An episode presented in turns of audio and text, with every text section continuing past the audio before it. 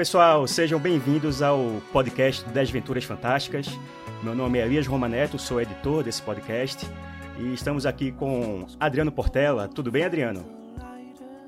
Olá, amigos, tudo bem? Tudo bem aí, os dos aventureiros? Satisfação estar tá aqui. Estamos também com Caio Viana. Tudo certo, Caio? Tudo ótimo. Peraí, o microfone tá aberto. Pronto, deixa eu falar de novo. tudo ótimo, tudo bom, pessoal? Prazer estar aqui novamente e vamos lá. Também estamos com Rafael Sanches. Tudo certo por aí, Rafael? Tudo certo, olá a todos. Ah, eu pensei que tinha cortado, mas tudo bem. Também estamos hoje com uma convidada especial, Simone Oban. Tudo bem, Simone? Tudo bom, gente? Muito bom estar aqui com vocês. A Simone é uma convidada que, que Caio, né, que teve essa iniciativa de chamar, né, Caio? Você quer falar um pouco também? Eu, eu, se eu for falar, vai acabar o tempo aqui, eu não vou parar de falar. Mas Simone é minha grande amiga, eu, eu, eu tenho uma felicidade de, de poder conhecê-la já há muitos anos, né, Simone? A gente, assim, a gente se conhece há muitos anos, mas a gente foi reapresentado há muitos anos também. Né, porque eu era muito pequeno e aí a gente cresceu. E Simone, é... ah, eu tenho uma coisa para falar. Simone, eu já citei Simone em um dos nossos podcasts, é, é, logo um dos, dos iniciais quando a gente falou sobre algumas histórias infantis, sobre quando eu falei que escrever história infantil era muito difícil e falei sobre Simone, viu Simone? Isso eu não tinha lhe dito e eu tô dizendo agora aqui na gravação. Eu lembro, eu lembro que você falou, você disse que, que era difícil, né, fazer literatura infantil de é, fazer bem feito, né? E aí você citou a Simone como um exemplo desse, não foi? Como, como um exemplo maravilhoso de quem sabe não só escrever muito bem, como escrever muito bem também história infantil, como também falar, contar histórias maravilhosamente bem. Bom, continuando com, assim, Caio já deu, a, já deu a dica, né, do que é o assunto de hoje. É uma entrevista com Simone e também falando um, um bate-papo sobre literatura infantil, né. É, queria falar um pouco de Simone, que meu produtor Caio Viana me deu um texto né? Se tiver alguma coisa errada, Simone, você me corrige aí durante o, processo. Okay. você é recifense, prof, é professora do Departamento de Letras francês na, na UFPE, né? Universidade Federal de Pernambuco. Morou durante 15 anos na França, onde trabalhou em três escolas de ensino fundamental e médio. E dessa experiência né, surgiu o primeiro livro de contos infantis, intitulado Pena Azul e Outras Histórias, 2012, publicado pela editora Confraria do Vento. Outro trabalho de Simone é o livro Mensagens da Casa do Pai, de cunho espiritual, em formato de cartas. Em 2016, Simone começou a escrever a saga juvenil Feiticeiros de Akbar. O primeiro volume saiu em 2018 pela Confraria do Vento. Além disso, participou de quatro coletâneas de contos organizadas pela editora Cartola: Contatos Imediatos, Encontro de Mundos Fantásticos, Pirlim Pimpim e Cartola. E por último, nessa biografia aqui bem resumida, Simone ganhou em 2020 o segundo prêmio Cartola de Literatura com o conto O Casamento do Boto. É isso mesmo, né, Simone? Corretíssimo. Nossa. Arrasou demais, hein? Palminhas aí, porque... Eu acho tão Olha estranho. a carteirada. Gente, ah, eu acho muito estranho quando a pessoa tá falando o que a gente fez. Nossa, é estranho demais. foi, foi sem querer querendo, né? É, parece que estão botando um espelho na frente da gente, né? Bom, antes de começar o nosso papo, a gente queria agradecer aos nossos ouvintes né, que, que nos acompanham. Recentemente a gente lançou a terceira parte do Aventura Cast, Os Aventureiros do Labirinto Perdido, né, que é um audiodrama, é um, é um conto original de Rafael, uma história que a gente é, fez uma radioteatro, uma espécie de radioteatro, e aí lançamos dividido em três partes. Chegamos ao final, foi uma experiência muito boa. E mais para frente, em outros episódios, a gente vai poder falar um pouco mais de como foi esse processo. E muito em breve também vai ter um episódio especial, que são os erros de gravação né? Então vai ter muita risadagem aí para todo mundo escutar. Bom. A estrela é Adriano, né? Dos erros de gravação, nosso narrador. ah, e não esqueça de falar que é, é, nós temos a, a, o prazer e a honra de receber uma ilustração original, né? Do, dos nossos episódios, que é de, de, de Dan. Isso, exatamente. Dan Galiban. Exatamente, exatamente. Dan, que é um amigo de Rafael do Rio de Janeiro, né, né Rafael? Que você chamou e ele prontamente participou aí. Pois é, ele fez um trabalho que, de botar no papel exatamente como eu imaginava os personagens. Foi muito feliz com ele. Massa. Inclusive, a gente convida, Simone, você para escutar depois nossos Aventura Casts, nossos podcasts anteriores também. Acho ah, que você vai gostar. Bom. Eu entrei no site de vocês, adorei, ri muito com a gravação que vocês fizeram de tipo é, histórias em rádio, né? Isso. Adorei, achei fantástico. Entrarei sim. Bom, então, assim, vamos começar esse papo, né? É, queria que você pudesse começar, Simone, falando um pouco é, da concepção, né, do que é literatura infantil e juvenil. Ó, oh, assim, eu particularmente eu não me considero uma especialista da literatura infantil, mas sou uma apaixonada, né? Gosto muito de literatura infantil, sou daquelas que vai em livrarias e pergunto o que é que, que, é que estão lendo e procuro ler e procuro ler aquilo ali que está sendo é, sendo lido no momento. Ah, mas eu acho que a literatura infantil é, ela carrega muitas mensagens. Ela tem um peso histórico muito forte.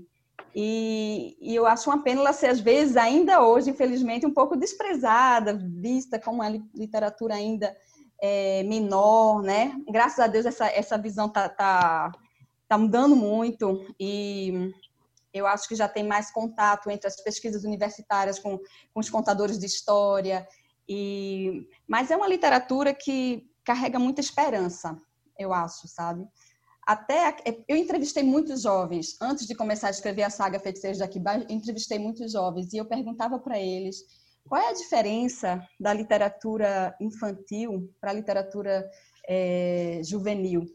E eles disseram que era a esperança que tinha no fim, eu achei aquilo tão bonito, nunca mais me esqueci e ficou como uma receita mágica para tudo que eu escrevo. Na literatura infantil pode haver sofrimento, pode haver histórias sombrias, mas tem que ter uma esperança no fim.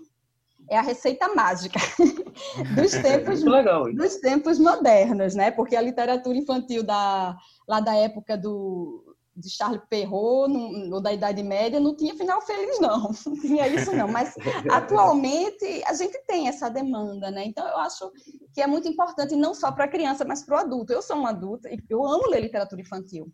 Não ler, eu, antes de, de meus filhos chegarem, eu já, já lia muito literatura infantil. E já criava muito contos, porque eu trabalhei muito com crianças também lá, lá na França, né? Uhum. E, e, eu, assim, eu, eu vi o poder, você perguntou o papel aí, o que é a literatura infantil. Eu acho que a literatura infantil tem um poder um, curativo muito grande. E segundo a minha experiência, eu falo pela minha experiência pessoal, né? Quando eu estava na, na França, eu, eu pude trabalhar em, em quatro escolas é, e assim eu tinha uma eu tinha uma vida paralela lá na França né? eu fazia eu fazia minha tese ensinava língua e paralelamente eu dava aula nas escolas de ensino médio ensino fundamental de história da, do cristianismo né? era uma época muito tensa lá na, na França de de problemas de religião e havia muito muitos conflitos e aí me chamaram para dar aula de história do cristianismo, outro colega deu história do, do, do, do Islã, né, do, do, islamismo, e um outro história do budismo, para ver se, pelo conhecimento histórico, as crianças se uniam e percebiam que não era, não havia tanta distinção assim. E, e era bem, bem. E aí, no, nas minhas, nos meus horários vagos, assim, eu recebia na minha sala muitas crianças que tinham todo tipo de dificuldades. E muitas vezes eu contava histórias para elas. O que me vinha na telha, assim, eu saía contando, né? Uhum. E eu percebia que eram curativas, que as crianças começavam a sorrir, começavam a ficar mais leves. Aí eu percebi como a gente podia fazer, sem querer fazer grandes coisas, a gente pode fazer coisas importantes com uma contação de histórias simples, mas que pudesse falar e tocar aquele, aquela criança. E foi aí que eu comecei a escrever o Pena Azul, esse primeiro livro de contos, né? Foi através desses contos que eu contava para essas crianças lá naquelas escolas da França. E aí depois eu traduzi, eu, não, eu escrevi em português, eu contava oralmente em francês, mas eu escrevia em português. Uhum. E foi aí que surgiu. Então, para é... mim, é isso. Eu queria, Adriano, eu queria te perguntar. Antes de perguntar, eu queria dizer que você é amiga pessoal de Caio, mas tem todas as ferramentas para ser minha amiga também, se você quiser, que eu gosto do que você faz aqui. Ai, gente, eu quero você ser amiga estuda. de todos vocês. Eu estou frustrada de não poder vê-los, mas um dia isso vai acontecer. e eu acho, eu lembro também quando o Caio tocou é, é, no assunto, falou sobre você no, no programa, porque eu tinha dito nesse mesmo programa que eu acho muito encantador e muito difícil para mim, né, ao mesmo tempo, escrever para criança eu adoro ler é, livro infantil, infantil juvenil. Eu compro os livros e guardo com muito carinho. Inclusive, eu guardo pensando no cultura assim. Por exemplo, é, eu comprei a, a, coleção toda do Monteiro Lobato com medo que não exista mais para quando eu tiver um filho ele possa ler. se, se ele não gostar de ler, vai ser uma frustração para mim. Mas tudo bem, tem que superar. É, mas eu compro, eu guardo, eu leio, eu acho, fico encantado com as histórias mas ao mesmo tempo que eu vou escrever, que eu quero escrever algo infantil, eu acho uma dificuldade tão grande é, é, para mim. Eu queria saber o que, que você diria para quem quer escrever é, é, sobre literatura infantil, até mesmo no meu caso, como é que a gente destrava para entrar nesse mundo mágico, nesse mundo da fantasia, nesse mundo da esperança no final? Ai, ai, eu adoro essa eu, eu, pergunta muito boa, porque é, a gente parece, né, quando a gente cresce, parece que a gente esquece que foi criança, né? A gente não lembra mais como é que era o imaginário infantil, né? É, e a gente é. teve essa experiência durante tantos anos, e é, é um mistério, eu acho um, um grande mistério é, esse esquecimento né, do adulto, quando começa na, nessas responsabilidades todas do cotidiano, esquecer esse imaginário, né? Os meus filhos dizem que a minha idade mental é menor do que a deles. Então, para vocês sentirem o drama. Mas, enfim, eu acho que o, a dificuldade, para mim, pelo menos, de escrever para criança é que eu acho que tem uma diferença entre escrever de uma forma simples e escrever de uma forma simplória. A criança uhum. merece algo é, certamente simples, mas não algo simplório. Ela, eu acho que a gente não tem que ver a criança como um, um uma, como se diz, alguém que não é capaz de entender certas coisas. Então, é, a simplicidade da linguagem tem que haver realmente e a força de imagens. Eu acho que a criança ela tem que ler o texto e poder visualizar aquilo. E o adulto também é assim, a gente gosta de visualizar, mas a criança tem que ser muito é, como se diz, é, para tocar uma criança tem que ter a junção dessa imagem com a linguagem, que é adaptada. A melhor maneira, eu acho, para você escrever para criança é você conversar com crianças, conversar muito com crianças. É outra receita. É, então, é um laboratório aí, né? É um laboratório maravilhoso. Eu tive experiência, assim, quando eu escrevi para os Feiticeiros de Aquibá, e eu, durante um ano, foi exatamente um ano. Todos os fins de semana eu lia tudo que eu escrevia para um grupo de 20 jovens eu dizia que eram os meus, meus termômetros, porque aí eu analisava a recepção deles, se eles, se eles ficavam com raiva, de, eu, eles ficavam com muita raiva de mim, às vezes, quando eu matava personagens que eles amavam, sabe? E me fuzilavam com os olhos, às vezes choravam, às vezes, era horrível, mas enfim, né? era um negócio bem teatral mesmo. Mas assim, eu, eu fui, eu dialoguei muito com eles. Primeiro, eu fiz entrevista durante um ano, onde eu conversei muito com os jovens sobre o que eles gostavam de ler, o que é que era. Eu fiz uma pesquisa sobre o papel da alegria na literatura infantil e juvenil. Aí, depois desse ano de pesquisa, eu me encontrei todos os fins de semana com eles. Então, foi maravilhoso, porque eu nunca escrevo. É, é muitos escritores escrevem, mas não tem como, não testam suas histórias, né? Eles escrevem e dão para o editor, e o editor ele edita. E eu não consigo fazer isso. Quando eu escrevo qualquer coisa, eu tenho que mostrar para as crianças e para os jovens. Eu tenho a sorte de ter muitos sobrinhos e amigos dos meus sobrinhos. Aí eu dizia, olha, chama seus amigos, amigos dos amigos, chama todo mundo que eu vou testar a minha história. E foi assim, eu, fico, eu, eu sempre testei tudo que eu escrevo. E eu, às vezes eu recebia prints dos jovens no meu celular com aquela cara de choro. Eles diziam assim, olha o que você fez comigo, uma coisa horrível.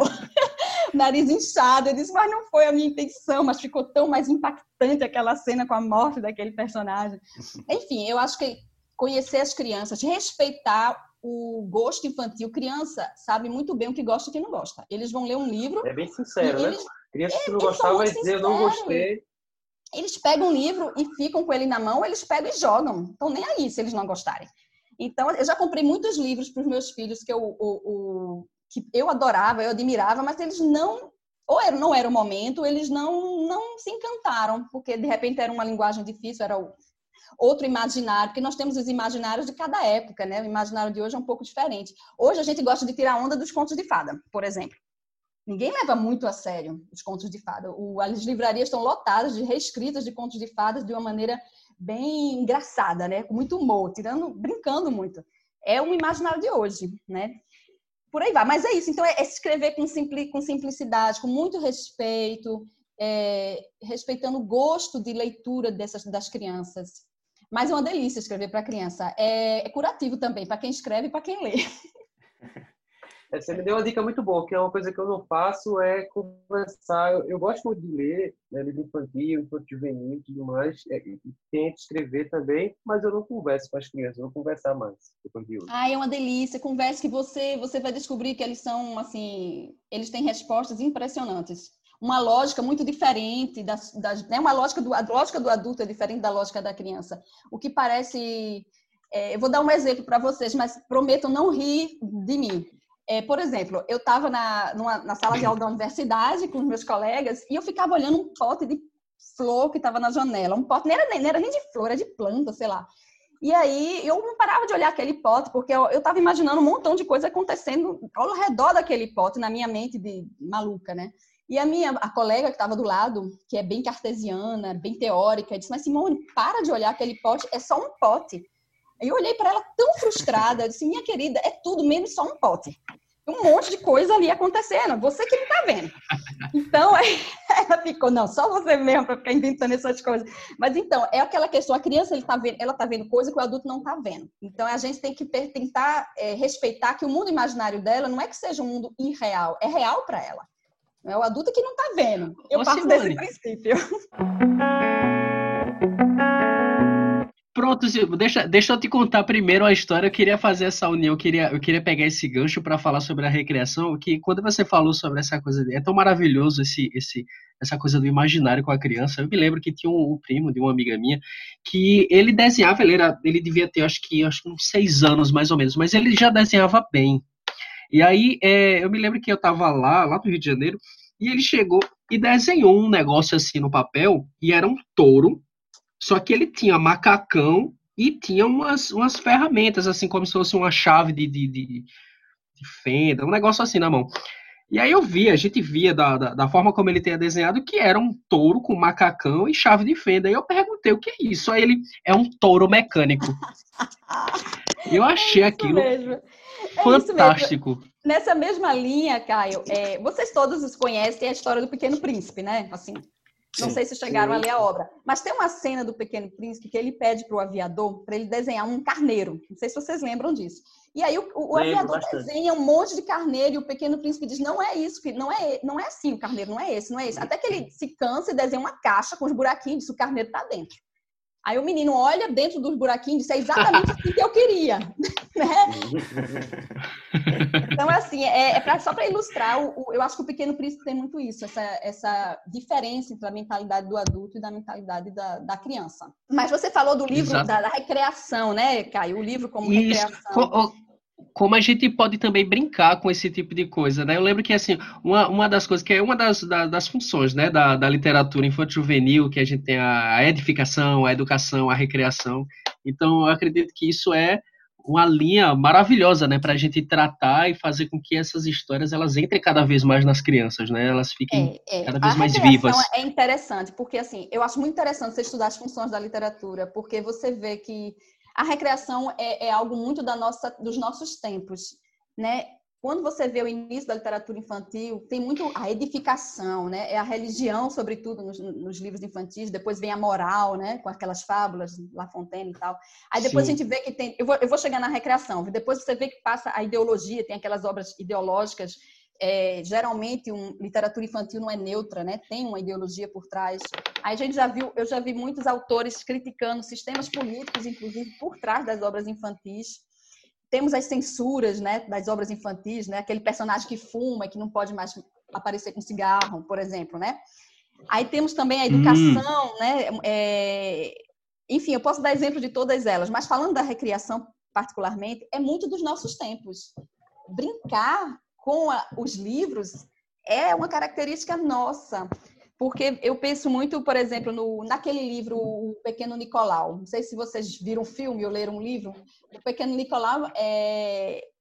Então, é a vida simples e banal de um menino, mas é extremamente. de um menino assim de seus 10 anos, e é extremamente divertido. E todos os adultos que leram O Pequeno Nicolau se identificaram com ele. E as crianças também gostam. Aquele livro que é que atravessa as faixas etárias, né?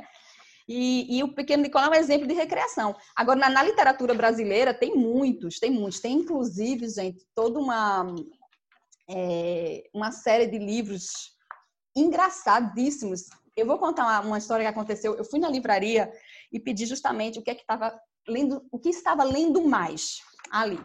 E aí eles me deram um monte de livro, me botaram na mão um monte de livro, e eu fiquei impressionada que tinha muitos livros em torno de histórias com pum, peido, muitos livros. Para rir mesmo.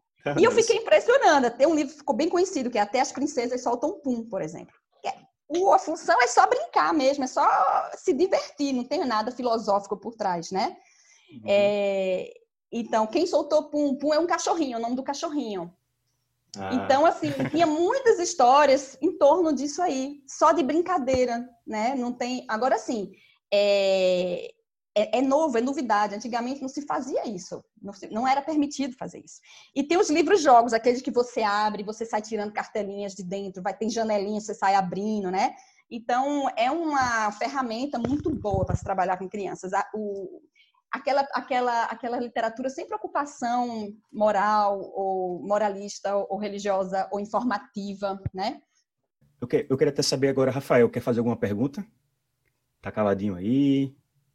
Fala escutando. Eu ia até falar umas coisas. Eu gostei muito do que ela falou, de, da, no, que na história infantis tem que ter no final uma boa mensagem. Assim. Me lembrou uma coisa que o Neil Gaiman fala, ele também tem os livros, apesar de escrever para adultos, também escreve para crianças, né? Tem Coraline, tem O Oceano no Fim do Caminho. Que ele fala que é, a legal dos contos de fadas não é que elas dizem que existem monstros e dragões, é que você pode vencer eles no final. Eu isso, sempre, sempre gostei isso. dessa frase dele. É, e tem, muitas, tem muitos estudos assim de psicologia mesmo mostrando esse lado é, extremamente importante para a nossa psicologia, para o nosso equilíbrio mental. Não é? É, é, a gente precisa dos contos de fada, a gente precisa de, do, do, do, hoje o adulto transformou em fantástico, em fantasia, em ficção científica, né? Mas a gente precisa de algo que saia da nossa realidade, entre aspas, né? Sim. Mas que, que a gente precisa, é para nossa saúde, é saudável. Cada um no, no seu nível, né? Sim, sim. É um escapismo, né? Eu, eu sempre pensei, né? Todas essas coisas, até quadrinhos e super-heróis, assim. É sempre esse lado da, do, do super fantástico é que você tem a empatia, né? Você tá lendo, você tá se transformando naquele herói maior que a vida.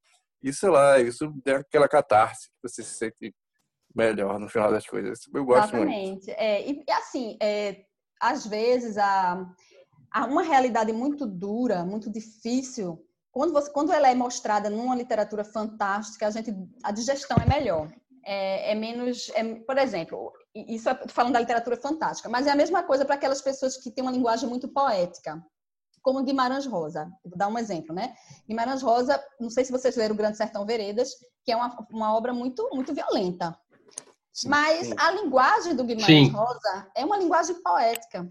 E por ser uma linguagem poética, aquela violência, ela é diluída melhor. Não, a gente vai sentir, o leitor vai sentir, mas, mas, vai, mas vai, não, não vai ser tão agressivo. E a mesma coisa com a literatura fantástica ou literatura infantil. A gente vai, pode passar as coisas é, difíceis, mas a criança é, é, é, é adocicado, como se diz, né? É perfumado. o, fato de, o fato de ter o fantástico, né, ameniza isso tudo, né? Completamente. O fantástico ameniza. Os feiticeiros de Akibá, por exemplo, que é, que é a minha a minha literatura assim, onde eu me dediquei mais, que são, eu já estou em mais de 1.200 páginas, dividido em três volumes, né? Mas Estou é, curiosíssimo eu, com, esse, com essa obra aí, estou muito curioso com essa obra. É, é uma obra que eu me dediquei muito, me dediquei muito, e foi ela que foi o fruto de muitas pesquisas com os jovens, justamente. Então, tem cenas difíceis, né? E tem cenas bem dramáticas. Eu não sei se eu te falei, Caio, que eu estava muito na dúvida se eu matava ou não um personagem, e porque era um personagem que eu amava me lembro. muito. Lembra essa história? E aí eu consultei os jovens, porque eu estava realmente. Eu me lembro. era uma crise existencial de escritor. Aí eu consultei os jovens. Eu me lembro até minha resposta. Eu disse assim: na dúvida, mata. Não, Minha resposta foi essa. Na dúvida, mata.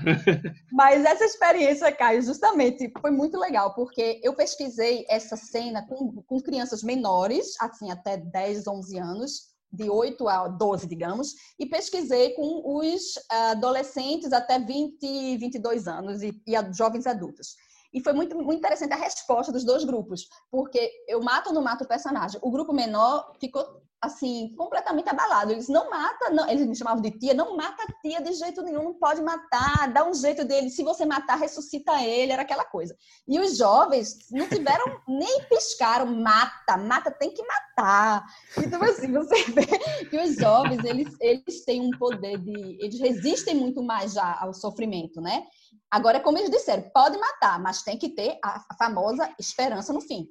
Porque os jovens dizem que a diferença entre a nossa literatura e a literatura para o adulto é que o adulto pode acabar um livro péssima, né, de uma maneira horrível, e ele pode, ele vai digerir melhor do que um jovem. O jovem, ele, eles me responderam uma coisa que eu nunca esqueci. Eles disseram assim: a gente lê um livro de um adulto, a gente lê, mas depois a gente vai ficar mal, muito mal, e a gente vai precisar ler um besterol depois.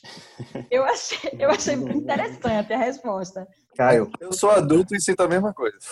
Não é, eu também. Eu adoro finais felizes e procuro não. E, e, se eu fizer um final triste, esse final tem que ter sentido. Tendo sentido, a gente aceita com. A gente aceita, né? Não tem tanta resistência. É. Então, Feiticeiro de Akbar, algumas vezes, porque é uma saga com muitos finais, mas algumas vezes não é, não é uma, uma água com açúcar, né? Tem um final mais trágico, mas ele tem sentido. Tinha que ser daquela maneira. Se fosse de outra, ia ficar muito sem graça. Sim. Mas eu adoro coisas densas, mas é sempre bom depois botar uma coisa mais alegre para arejar, assim. Não dá para ficar sempre só nesse mundo. É, assim. o almoço é a sobremesa, né? É, Exatamente. Mas eu gosto. Eu gosto de coisas trágicas também. Adoro filme de guerra, viu? Adoro filme histórico.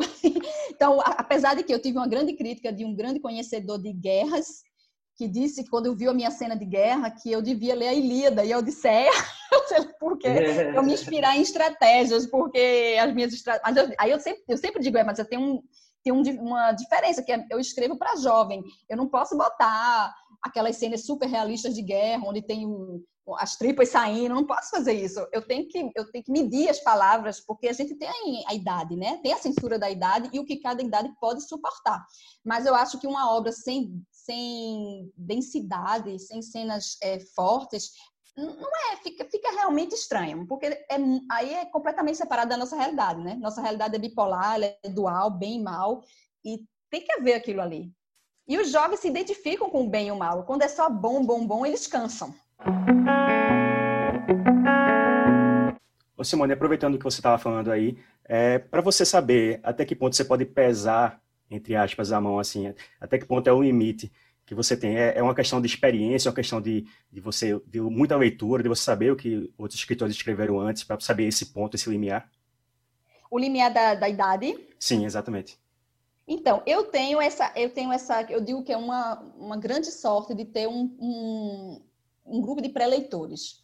Pessoas que são devoradores, de, é, jovens devoradores de livros, Sim. que gostam de literatura fantástica que querem participar dessa, dessa experiência. Então, eu projeto muito neles. E como você disse, com o passar do tempo, você já sabe o que é demais para eles.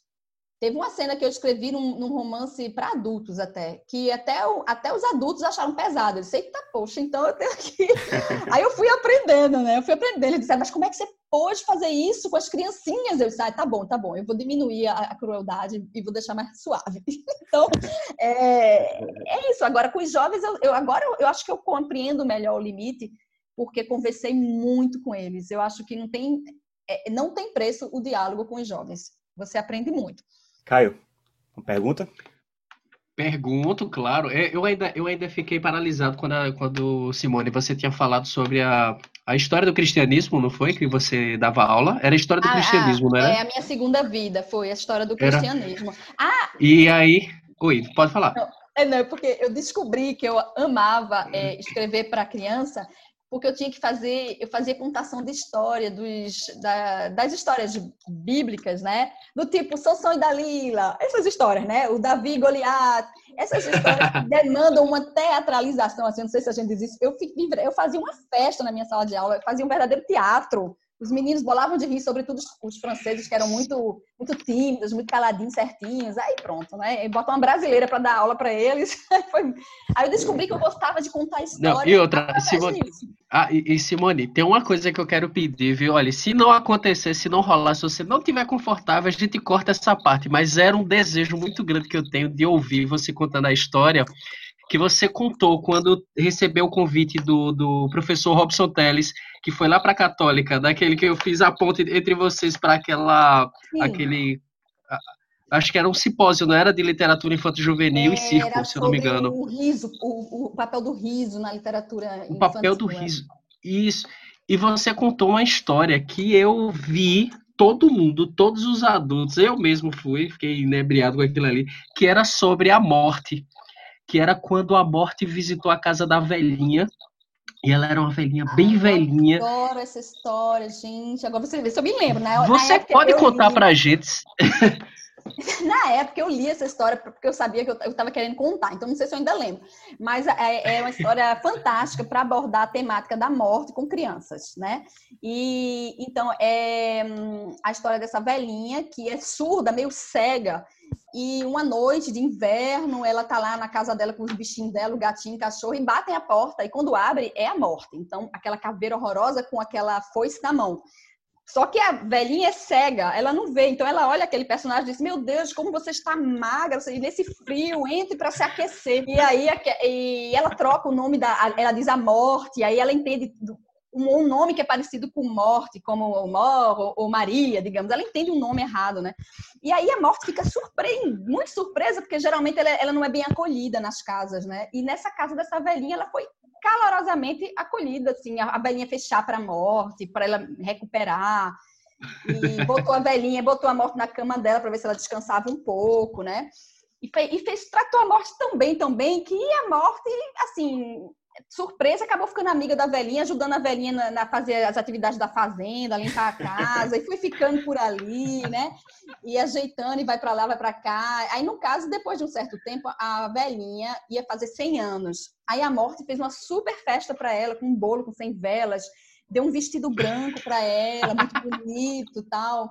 E aí, no final, elas dançaram a noite toda e comeram e tal. E aí, no final, a velhinha vai dormir ela olha para a morte e diz assim: Eu estou pronta, minha amiga, né? E aí a morte, que já era amiga dela, apaga a luzinha e depois mostra só o túmulozinho dela rodeado com os animais da fazenda. Mas assim, é uma história extremamente divertida. Você vê aquela amizade muito sincera entre a morte, que faz biscoito, faz aqueles cookies de chocolate para a velhinha, a velhinha para a morte, enfim. É por aí. Eu gosto muito dessa história. Porque é um, é um ótimo exemplo, Kai, de trabalhar algo que é visto com tanta tensão como a morte e de uma maneira leve, né? Posso, posso falar um negócio sobre essa história da morte? Vai, Rafael. Então, é porque me lembrou muito é, o Terry Pratchett, Terry Pratchett, né, que faz a série dos Discworld. E ele tem um dos personagens principais dele é a morte. O primeiro livro dela, dele, é, a morte é o homem, né, no caso. É que ele resolve se aposentar e aí faz um carro no mundo, assim. E realmente ele consegue fazer esse lado também, de botar um lado cômico e também entender melhor esse lado da morte. Assim. E até quando ele morreu, ele estava morrendo de câncer, ele sabia que ele estava terminal.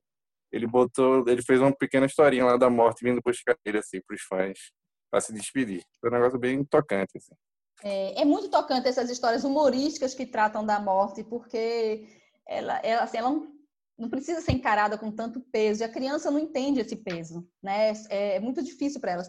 E tem um outro livro, não sei se vocês conhecem, eu esqueci o nome do autor, é um autor daqui, eu acho que é, é Histórias de Enganar a Morte, Histórias para Enganar a Morte. Que a morte toda vez quer levar ele, mas ele enrola a morte. É muito, muito bom esse livro. Isso é a cara de cordel, é a cara de, de é, literatura é, meio, de cordel, que meio, adora usar isso. Acho eu acho que é inspirado, porque a capa do livro é uma capa de. de, de daquele. Estilogravura. Né? É, é.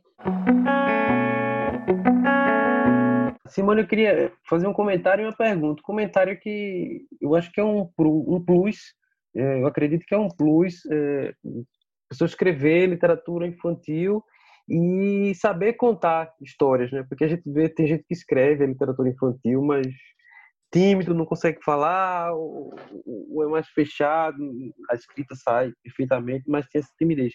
E a gente vê que você é contadora de histórias, sabe contar histórias, e eu acho que isso é muito interessante, até no processo de, de divulgar o livro e levar o livro, andar com o livro.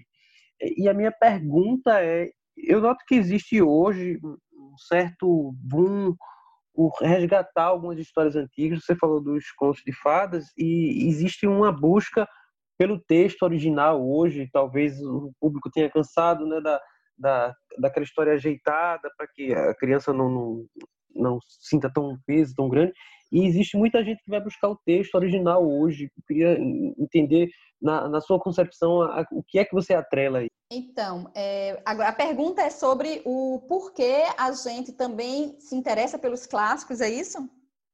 É porque existe, na sua concepção, né, uma, uma resposta bem pessoal, que, que existe hoje esse interesse, assim, essa busca pelo, pelo clássico e pelo texto original, por exemplo, dos contos de fadas? Você vai lá buscar o texto mesmo, como é que foi hum. escrito, que não é tão amaciado, ajeitado para os dias de hoje. É, quem é que perguntou? Porque eu não estou conseguindo ver. Adriano, sou eu, Adriano. Adriano. Ai, desculpa, gente, aqui, tá, aqui não está aparecendo nada na minha tela. Tem uma tela branca, bem linda, com a frase em inglês aqui. Ó, então, é, olha, Adriano, é tão importante o, o que tu perguntaste, por, porque no, no, nosso século, assim, a gente ainda se interessa, a gente ainda lê os clássicos, não é? O que é que eles têm que ainda toca a gente, mesmo com as adaptações que nós fizemos, as adaptações de linguagem, né? Mas a gente ainda se interessa por essas obras. A, a minha, segundo assim, algumas as pesquisas que eu fiz um pouco por curiosidade, os clássicos eles tocam profundamente o, o, nosso imaginário coletivo mesmo. Tem alguma coisa neles, não em todos, que atra...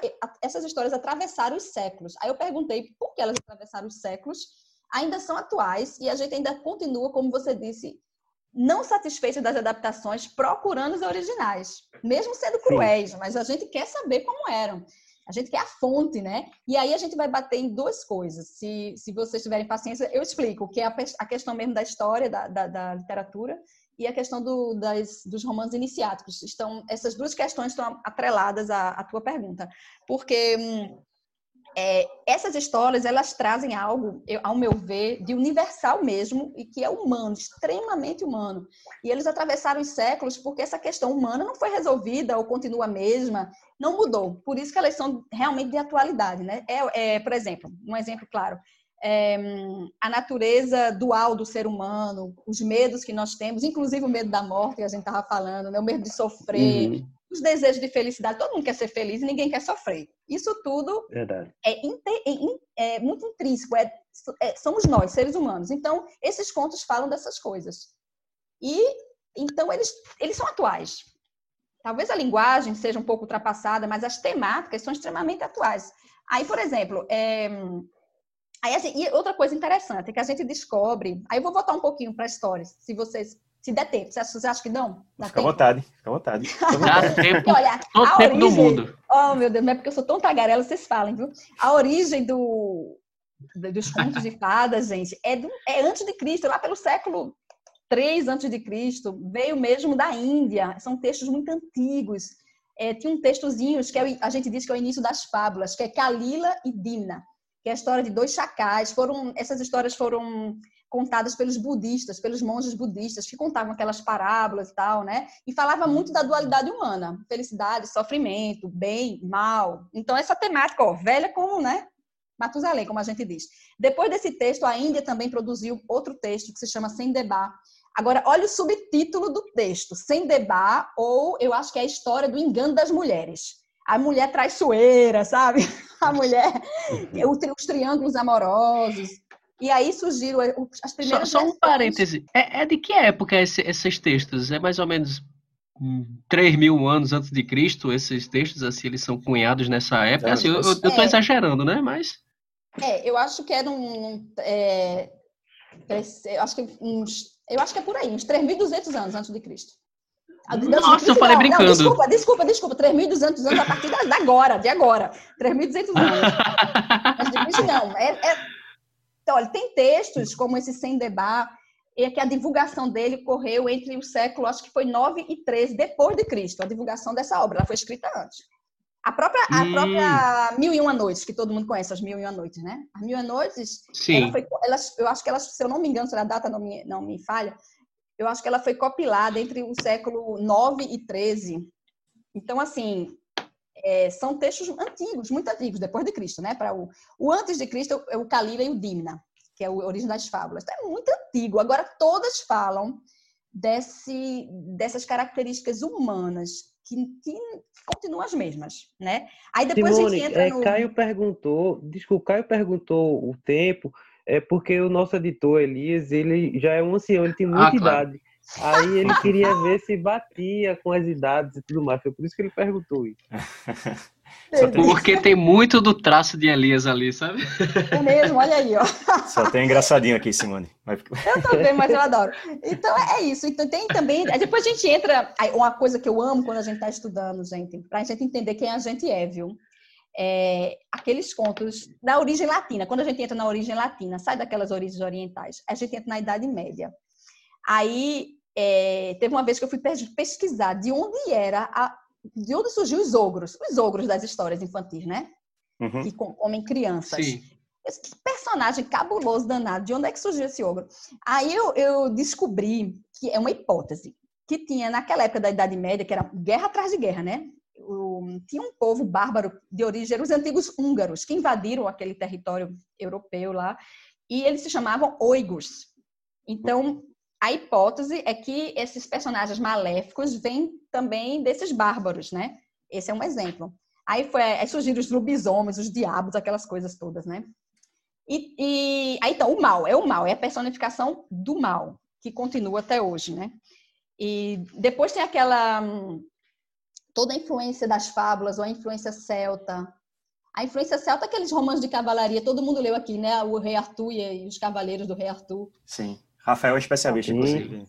Jura, Rafael? É especialista por quê? Que você gosta? Rafael é um cavaleiro, Rafael é um cavaleiro. não, não é sei porque ele falou isso, não. Eu gosto, eu li algumas coisas, mas nada especialista. Ai, eu adoro esse e essa, Ele tem uma Excalibur na parede dele também.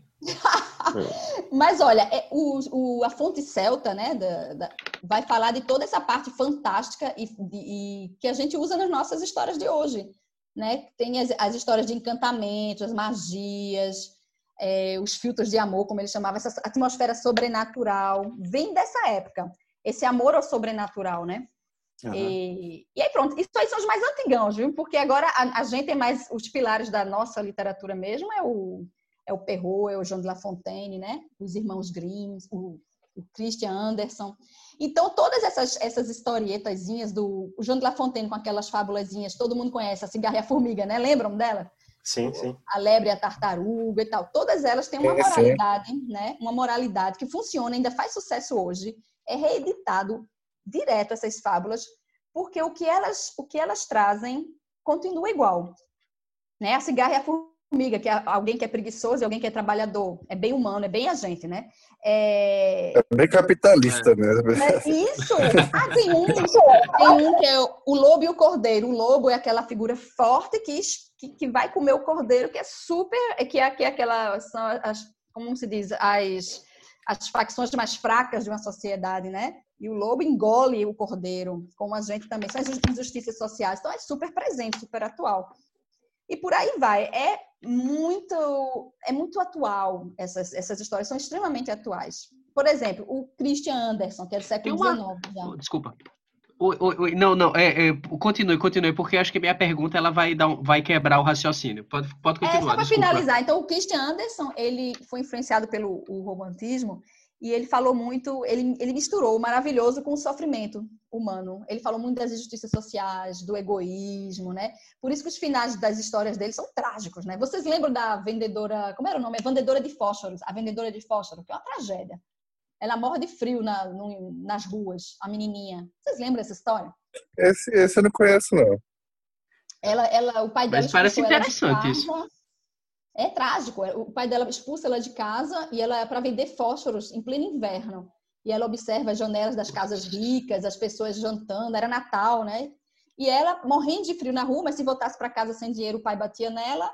E ela começou a acender os fósforos para se esquentar. E as pessoas é, não davam dinheiro para ela, falavam errado com ela, até que ela usa toda a caixinha de fósforo dela. E quando não tem mais caixinha, ela morre de frio. Quando não tem mais fósforo, ela morre de frio. Então, assim, é trágica a história. Mas Caramba. É, é pesado, mas ele fez essa história fez o maior sucesso.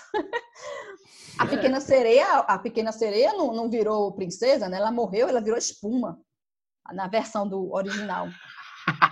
É, é, esse negócio de que o príncipe beija ela e não, ela morre e vira uma espuminha. Então é isso. Não, não, deu, não sei se ficou claro que todas essas histórias, nesse percurso todo, elas trazem coisas que são muito nossas e nós continuamos nos identificando com aquelas temáticas, com aqueles personagens, continua falando, ecoando na gente.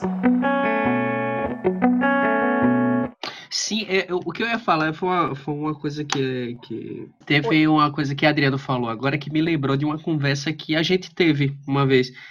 Que a, é, a gente estava falando sobre as, as divisões, não vou falar subdivisões como se fosse alguma coisa sub, não é nada, nada disso é sub, né? Mas eram as divisões que hoje em dia existem sobre a literatura fantástica, né? Que existe a fantasia, a fada, a, a, o infanto juvenil, juvenil, estão se dividindo bastante. E eu me lembro que você estava muito curiosa para saber é, em qual delas você se encaixava. você lembra Foi. disso?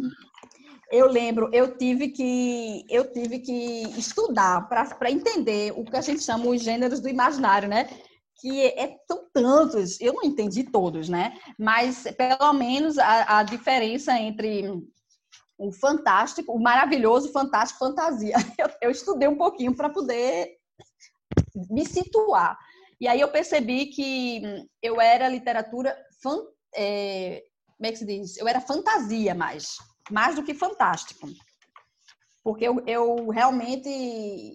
Ah, eu não sei, mas vocês, vocês assim, já leram sobre essas, essa divisão, essas nomenclaturas? Eu já li brevemente, né? Mas eu acho que você vai, se for explicar, você vai explicar melhor. Me, mas... Eu, eu, o que eu me lembro também, né? Porque faz tempo que eu li sobre isso. Mas é, se, eu, se eu não me engano, o, por exemplo, o maravilhoso é, são os contos de fada.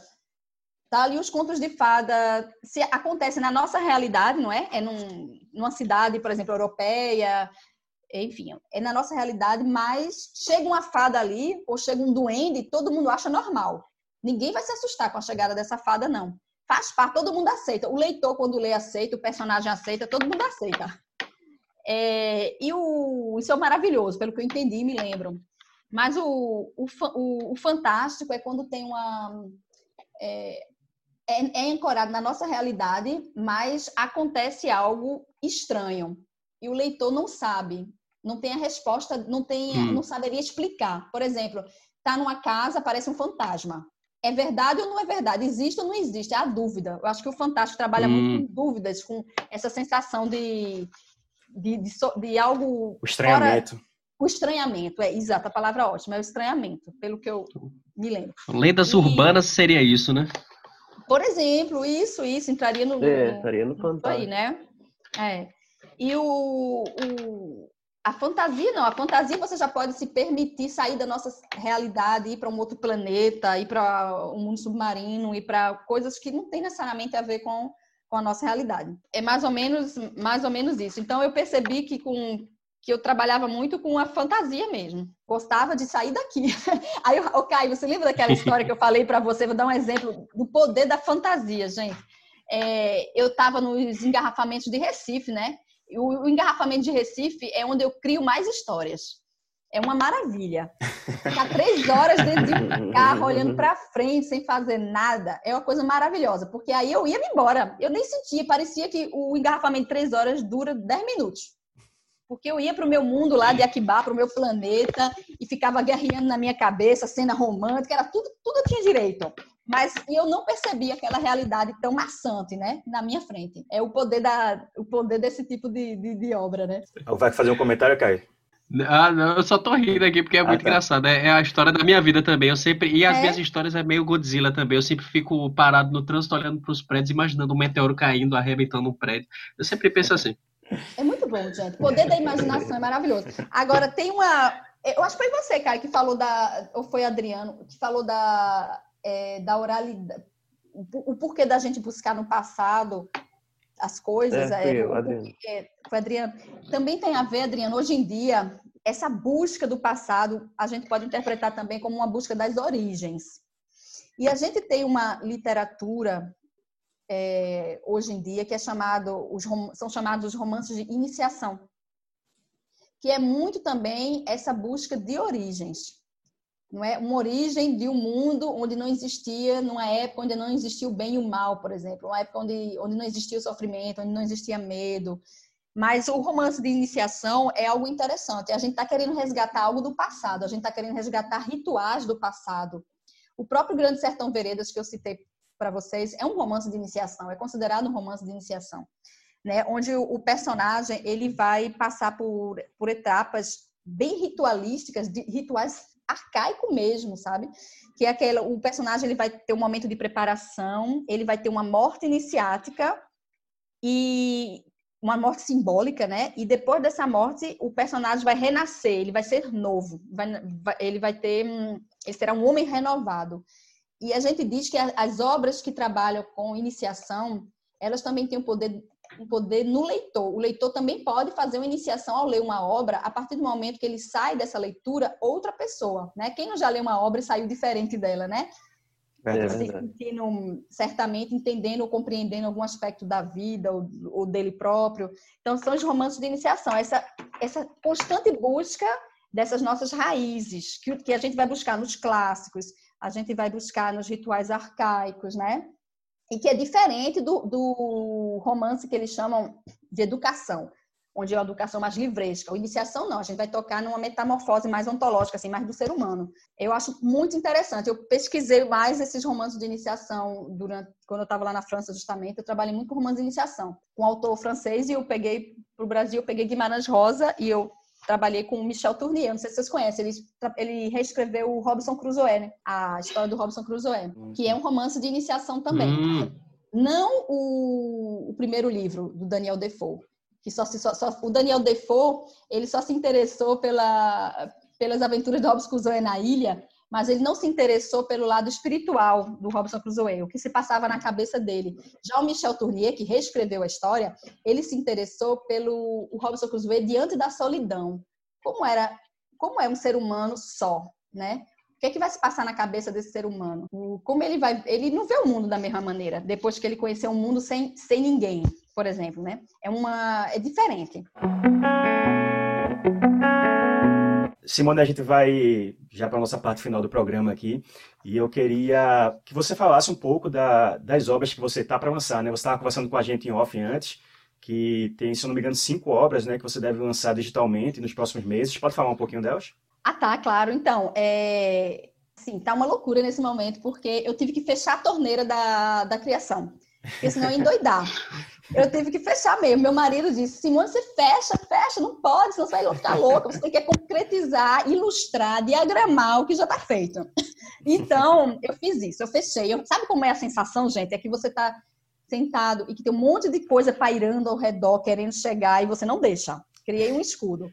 Então, vai surgir aí, daqui para dezembro, a minha meta, o meu projeto é publicar três obras infantis que a Menina Gigante, que já está ilustrada, e, e, essa obra, a Menina Gigante, eu traduzi para o francês.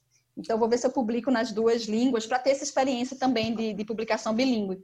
Legal. Aí, essa, é, a outra obra vai ser As Sapatilhas Encantadas, que eu escrevi na maior brincadeira numa noite, em, em, com um presente de aniversário para uma sobrinha, né, Caio? Porque escritor gosta de presentear as pessoas com, com histórias, né? E aí eu presenteei minha, minha sobrinha. É verdade, isso é a melhor coisa. é bom demais, né? Com as sapatilhas encantadas, que ela adora dançar. E, e, enfim, eu brinquei muito com os contos de fada nessas sapatilhas encantadas. E a Pirilipopeia. São os três infantis que eu quero lançar. A Menina Gigante, eu acho que na próxima, daqui a duas semanas, ela já vai estar em e-book. Legal. Agora, depois eu fui, eu me aventurei numa coisa que saiu um pouco da minha zona de conforto, que é, que é o romance regionalista, de romance biográfico, Aí eu escrevi As Cajazeiras dos Felintos, que já está pronto, também já está sendo tudo aqui que eu estou falando para vocês, já está sendo ilustrado e diagramado no finalzinho do processo. As Cajazeiras dos Felintos é, é a história, de, na verdade, é uma homenagem que eu fiz ao meu pai, que é sertanejo, é lá do interior da Paraíba, perto de Pombal, Patos. Não sei se vocês conhecem essas cidades. Conheço Patos. Ah, é, e ele é um grande apicultor também. É, ele é apicultor, é. ele tudo com a terra, ele ama. Mas então, é uma é nas brenhas, como a gente diz, né? Entrando ali, você você entra, quando chega lá em Patos, você ainda entra para o interior das terras. Uhum. Terra de barro. Então, é, e ele tem muitas, muitas, muitas histórias do sertão, da, enfim, da vida dele, né? E são histórias engraçadíssimas, porque o meu pai, ele pode contar uma tragédia, ele vai contar rindo, com humor. Então eu achei que dava para fazer uma história muito engraçada, com muitos causos assim, né, de, de, de, um sertanejo. E eu queria ver se eu conseguia fazer algo um pouco diferente, porque já tem tanta história de biografia, né, de sertanejo. Então eu, eu a história começa na Paraíba, vai para o Rio de Janeiro e termina em Recife. E ah, deu uma história assim de umas 100 páginas, onde a gente vai ilustrar com muitas fotos das regiões, né, de cada região. Então, as fotos também a gente já tirou, já está ajeitando. É uma aventura legal, porque eu estou trabalhando aí com fotografia também, né? É, é, as, são as, é, o, é o livro a Cajazeiras, As Cajazeiras de, dos Filintos, né? As Cajazeiras uhum. é no plural, correto? É, foi esse, é essa história que você disse que ela é muito cinematográfica, que ela é... poderia sofrer uma adaptação muito boa para cinema? Isso, eu acho. Olha eu, aí, Adriano. Veja bem. Na verdade, é o que dizem, porque, mais uma vez, eu não gosto de falar do que eu escrevo assim, é bom, é ruim. Eu me baseio no que as pessoas dizem. Então, quem está lendo está me dizendo isso. Então, é, é uma história é, de, de, de, alguém justamente. Como a história de muitos sertanejos, família de 18 filhos, que só vai estudar com 12 anos, vai para um seminário, ele ia ser padre, acabou não sendo padre, enfim, é uma confusão danada. Aí vai para morar no Rio de Janeiro com aquelas, aquelas, como é que se diz, gente, uma as repúblicas de estudante, né? Sim, sim. Aí tem, tem cenas muito, muito interessantes, né? Os amigos deles que, sabendo que ele era um ex-seminarista, né? Bem santinho, saído do seminário, aí organizam para ele um encontro com a prostituta. E ele conta isso, mas ele, essa história ele nem consegue terminar de rir, porque ela, a, a, a, ela era muito feia. Então, enfim, e por aí, e por aí vai é, as muitas aventuras desse, desse personagem, que virou um personagem, né? E claro que ele me dava, ele escrevia três linhas, ele, ó, oh, Simone, isso aconteceu comigo, ele me mandava três linhas, eu transformava em 20. Então, florei muita história, né? Tá bem. tá bem eu digo para ele, só é baseado em fatos reais, mas não é uma verdadeira história. Mas então, além desses três infantis desse romance é, bio, é, regional, né? Eu pretendo publicar seg o segundo volume dos Feiticeiros de Aquibá, mas essa, essa pandemia bateu em cheio na, na como é que diz, no mercado editorial, né? Que está muito difícil. Uhum. Então, eu estou vendo ainda como eu vou fazer, mas certamente vai ser um e-book também. E depois tem as traduções que a gente que eu estou tentando também finalizar, né? Inclusive a tradução do, dos Feiticeiros da Aquibá, volume 1. Está bem no finalzinho ela. Deu um certo. trabalho de quase dois anos para traduzir. e, e, me fez voltar a estudar inglês, porque meu inglês eu queria ler, eu não estava conseguindo entender direito, né? Aí eu comecei a estudar inglês para poder é, entender como estava a tradução.